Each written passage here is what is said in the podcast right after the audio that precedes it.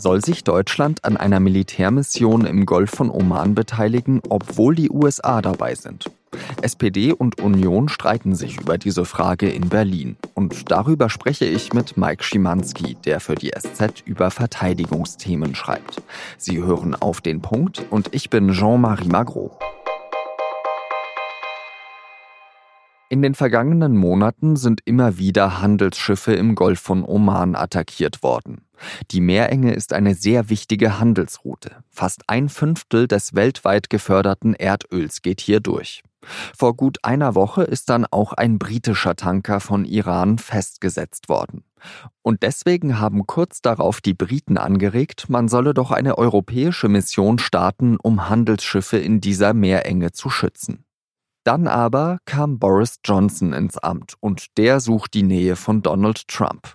Eine Marinemission, die brauche es auf jeden Fall, aber ohne die Amerikaner wird diese nicht gelingen.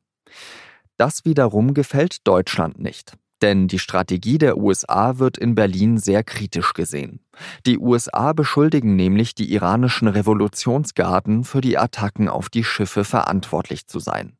Und Donald Trump will mit maximalem Druck Iran zum Einlenken zwingen. Vor allem die SPD will sich deshalb an keiner Mission mit den Amerikanern beteiligen, wie der Bundestagsabgeordnete Nils Schmid klarmacht. Wir wollen Diplomatie und Deeskalation zur Geltung verhelfen. Und es verträgt sich nicht mit einer robusten Militärmission unter Führung der Amerikaner. In der Union dagegen scheint man offen zu sein. Deutschland könne sich ja zumindest begrenzt beteiligen, beobachten. Norbert Röttgen sagt, es liege an Deutschland, dass eine europäische Mission zustande kommt oder nicht. Die Alternative zur Ablehnung einer, einer Mission mit den Amerikanern ist nicht erneut nichts tun. Das stelle ich bei vielen fest, leider auch in der und gerade in der SPD. Ich glaube, die SPD äh, betreibt diese ganze Frage leider nur unter parteiinternen, parteitaktischen Gesichtspunkten. Das ist extrem bedauernswert. Ich spreche jetzt mit Mike Schimanski, der für die SZ in Berlin über die SPD und Verteidigungsthemen schreibt. Mike, zuerst einmal zur SPD. Warum sträubt die sich denn so? Nun gut, es gibt in der SPD momentan die generelle Linie, das militärische Engagement zurückzufahren, wo, wo immer möglich. Die SPD möchte lieber aus Einsätzen raus als in neuen Reihen. Das ist der Grundsound, der die Partei äh, seit einiger Zeit umgibt. Konkret stößt die Konstellation auf Kritik in der Partei. Ähm, nach Lage der Dinge wird nichts wenig daran vorbeiführen, dass die Militärmission unter dem Kommando der Vereinigten Staaten erfolgt.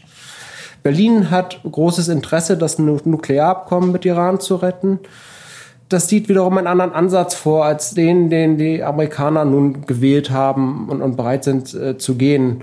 Äh, man darf nicht vergessen, vor einiger Zeit hat der kommissarische SPD-Fraktionsvorsitzende eine bemerkenswerte Rede gehalten. Daran hatte er äh, Trump als den Rassisten im Weißen Haus bezeichnet.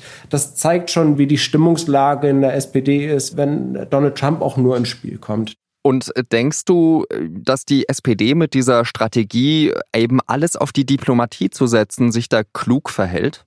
Anfang vergangener Woche, da sah es so aus, als äh, könnten europäische äh, Staaten in einer eigenständigen Mission die Handelsschifffahrt absichern in der Straße von Hormuz. Das ist immer noch kompliziert für die SPD, aber wenn eine Mission dieses europäische Gesicht bekommen hätte, wäre es leichter zu vermitteln in den eigenen Reihen.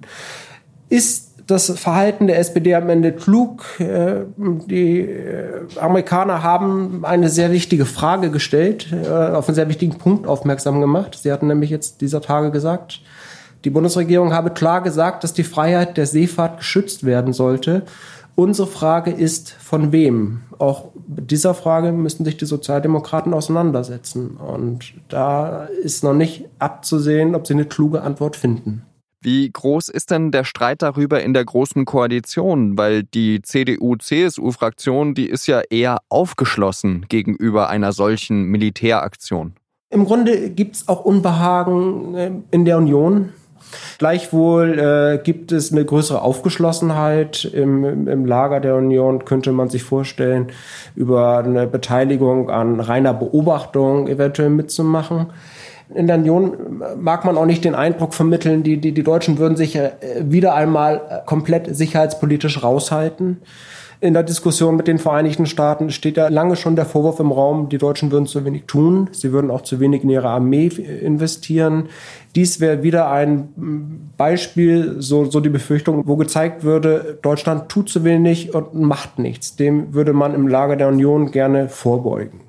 Ist das jetzt vielleicht auch eine Gelegenheit für die neue Verteidigungsministerin Annegret Kramp-Karrenbauer, sich da in dieser Frage zu profilieren, eben zu zeigen, ja, Deutschland ist bereit, sich zu engagieren und notfalls eben auch neben einem Donald Trump?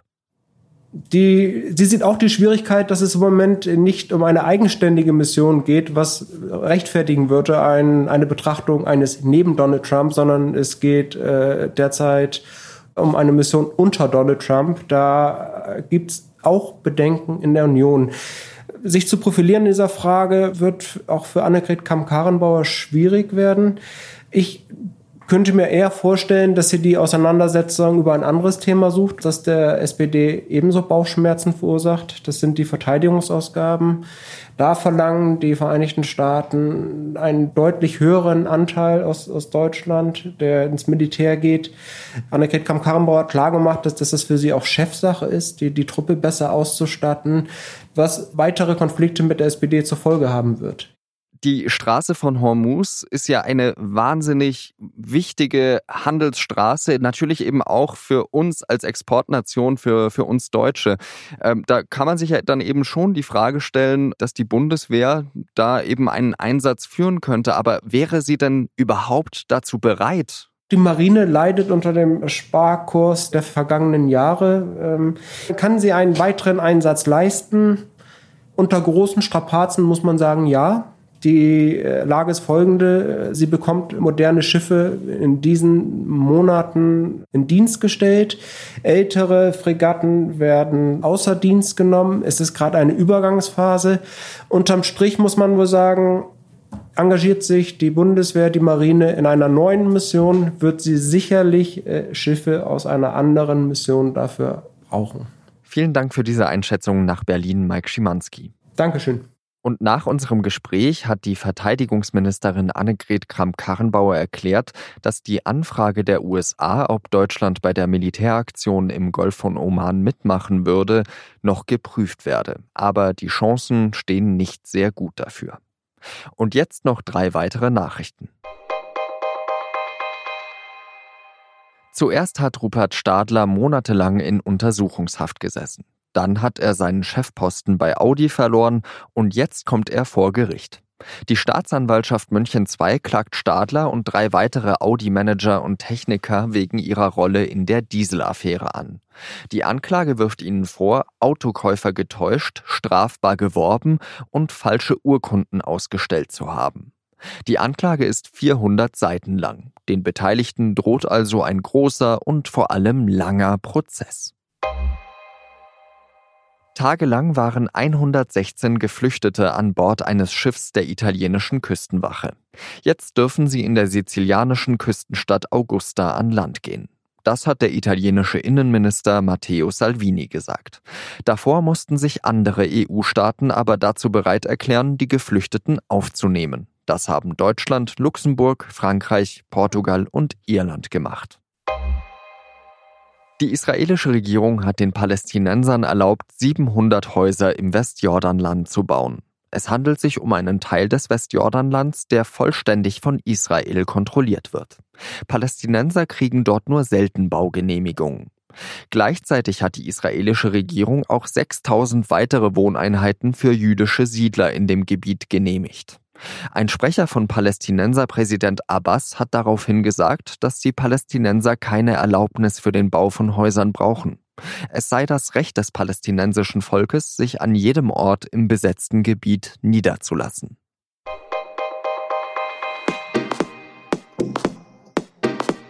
Diese Woche startet der neue Teil der Fast and Furious Reihe in den Kinos. Und den Bösewicht spielt dieses Mal Idris Elba. Im Interview mit der SZ spricht der Schauspieler über den Spagat zwischen Charakterstudien und Actionfilmen, seine afrikanische Herkunft und seinen Nebenjob als DJ.